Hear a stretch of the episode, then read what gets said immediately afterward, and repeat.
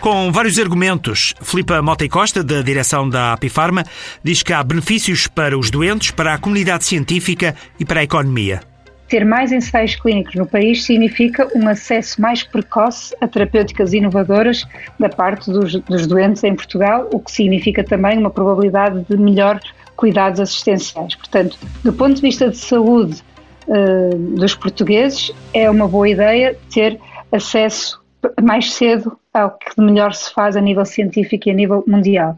Para a comunidade científica também, e aqui estou a falar de, não só dos médicos, mas também de, de todos os serviços de apoio aos ensaios clínicos, estamos a falar de, de ciência do mais avançado a nível mundial.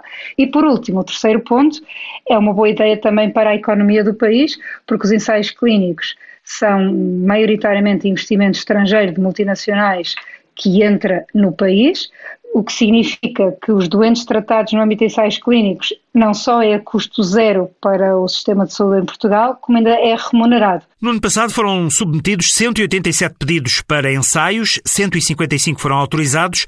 São números que têm vindo a aumentar, mas Portugal está a perder ensaios clínicos para outros países. Porquê? Bom, primeiro começando pelos números que acabou de mencionar, eu acho que há aqui um sinal positivo.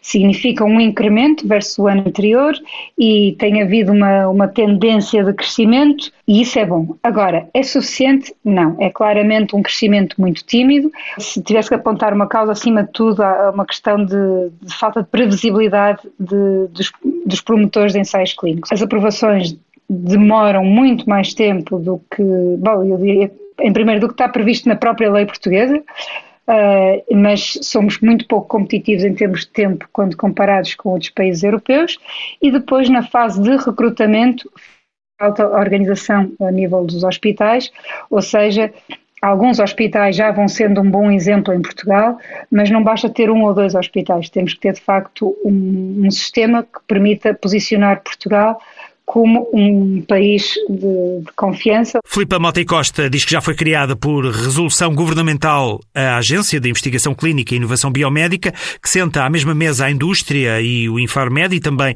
o cluster da saúde, mas não é fácil conciliar posições. Esta articulação que tem que funcionar bem e está a dar os primeiros passos e, portanto, há toda o interesse que, que, funcione bem para bem de todos nós no país e, e na área de, de investigação aqui estamos a falar que nem é preciso o país, como eu dizia no início, o país não precisa fazer mais investimento em infraestrutura. A infraestrutura existe, os profissionais existem, são de muito boa qualidade, falta-nos vontade política, digamos assim, para permitir a organização e a criação, digamos assim, de, de sistemas de organização dentro dos hospitais. Conversas Mais Saúde na Europa uma iniciativa da TSF com o apoio da Apifarma.